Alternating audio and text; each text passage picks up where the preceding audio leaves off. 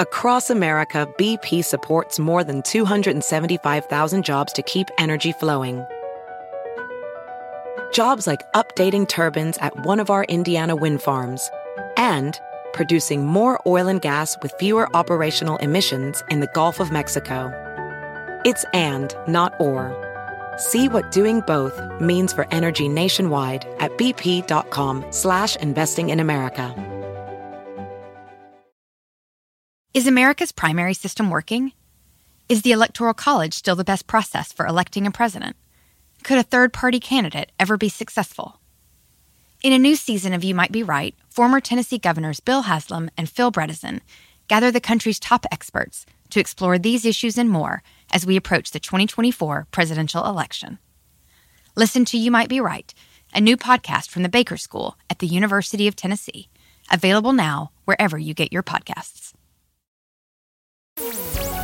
Hola, bienvenidos. Estas son las noticias del día en NTN 24. Un nuevo diálogo para intentar dar salida a la crisis venezolana comenzó hoy en Ciudad de México, en representación del gobierno interino, en oposición al régimen y reconocido por varios países la delegación de Juan Guaidó. Un proceso importante para los venezolanos con objetivos claros como se los describí hoy, claro de nuestras fortalezas, también de las vulnerabilidades que implican enfrentar a una dictadura. Del otro lado de la mesa están los representantes del dictador Nicolás Maduro, quien ha dicho que está dispuesto a negociar con el diablo. Claro que vamos a dialogar con el diablo. Vamos con la cruz, con el agua bendita, con las bendiciones de Dios para fijar un cronograma electoral. Retórica a un lado, el que comienza hoy es el cuarto intento de diálogo en cinco años, lo que supone un reto particular y cuando se está a pocos meses de las elecciones regionales del próximo 21 de noviembre, impulsadas por Nicolás Maduro. El análisis del momento político con el especialista en resolución de conflictos y analista senior para la región andina de Crisis Group, Phil Gonson. Es posible, por ejemplo, que sea principalmente lo que llamamos en inglés un photo opportunity, ¿no? O sea, simplemente la firma de un acuerdo y, y, posteriormente, digamos, una, una fecha más adelante en la que posiblemente empiece las cosas, empiecen las negociaciones en serio pero mucho dependerá, em, digamos, eh, o sea, cuando hablamos de la, de, la, de la, reacción a esto, del análisis necesario que vamos a tener que hacer em, después de la firma de este documento, evidentemente el contenido de ese documento, que aunque han, han circulado algunas versiones de lo que se va a acordar, em, en realidad no sabemos, porque esto ha sido eh, tema de negociación hasta el último minuto, exactamente cuál es el contenido de ese documento y puede traer sorpresas. Precisamente en el ambiente político, la pregunta que queda al aire es si llegan a estas conversaciones un grupo opositor cohesionado. Para María Corina Machado, coordinadora del movimiento político 20 Venezuela, no parece ser el caso. Queda claro que muchas de las otras personas que van, como decía, en representación de los venezolanos, son personas que ya por la calle del medio, a mi modo de ver, claudicado que han planteado que, que, hay que prestarse a la farsa electoral del 21 de noviembre, que al final le pone la lápida a, a todo el esfuerzo del interinato. Son, son ellos mismos, son esos mismos partidos que fueron del entorno cercano de Juan Guaidó los que, los que están planteando la, ya la aniquilación de, de su figura. Eh, y son personas que si antes de sentarse en una mesa ya le han entregado todo lo que el régimen quiere, pues usted me dirá si de allí puede salir algo satisfactorio para los venezolanos. A pesar de las divisiones, Estados Unidos mostró su apoyo al intento de negociaciones, siempre que garantice elecciones libres y una vía para el regreso a la democracia. Así lo dice Ned Price, portavoz del Departamento de Estado.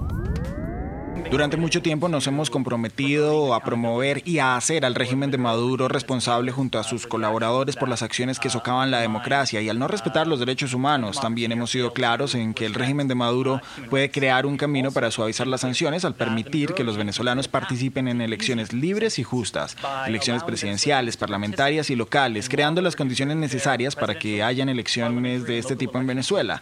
Esto requiere que el régimen de Maduro se comprometa entonces con una discusión sincera con la oposición, obviamente liderada por el presidente interino Juan Guaidó, y que resulte en una solución negociada a la crisis venezolana.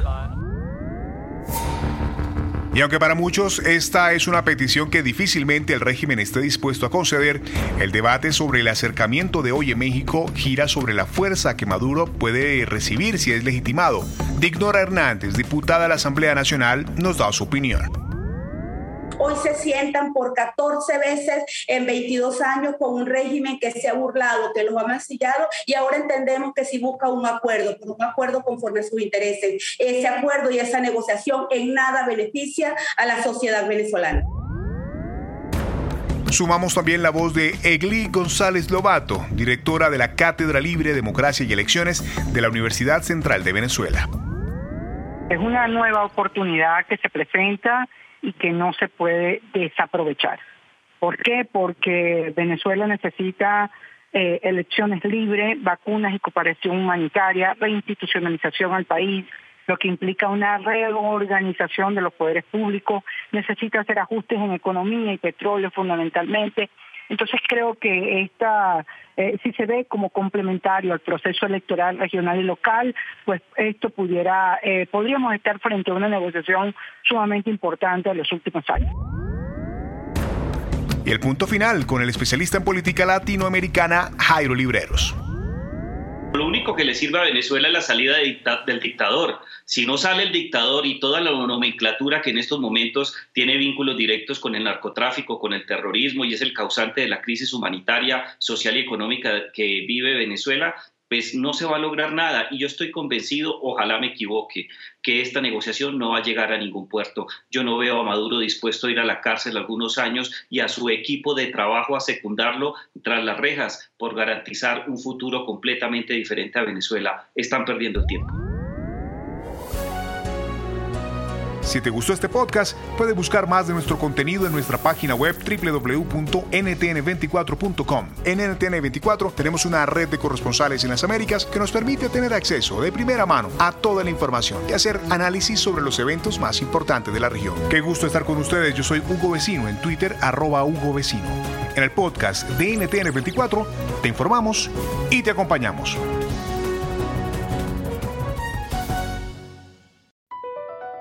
Across America, BP supports more than 275,000 jobs to keep energy flowing. Jobs like updating turbines at one of our Indiana wind farms and producing more oil and gas with fewer operational emissions in the Gulf of Mexico. It's and, not or. See what doing both means for energy nationwide at bp.com slash investing in America. Can you remember a time when you thought someone you disagreed with might actually be right? In the new podcast, You Might Be Right, former Tennessee governors Bill Haslam and Phil Bredesen pose that question to guests like Paul Ryan, Al Gore, and Judy Woodruff. Come for the stories, stay for the substance and expert insights into some of the most challenging issues facing the country, including affordable housing, crime, and education. Listen to You Might Be Right a new podcast from the Baker School at the University of Tennessee, available wherever you get your podcasts.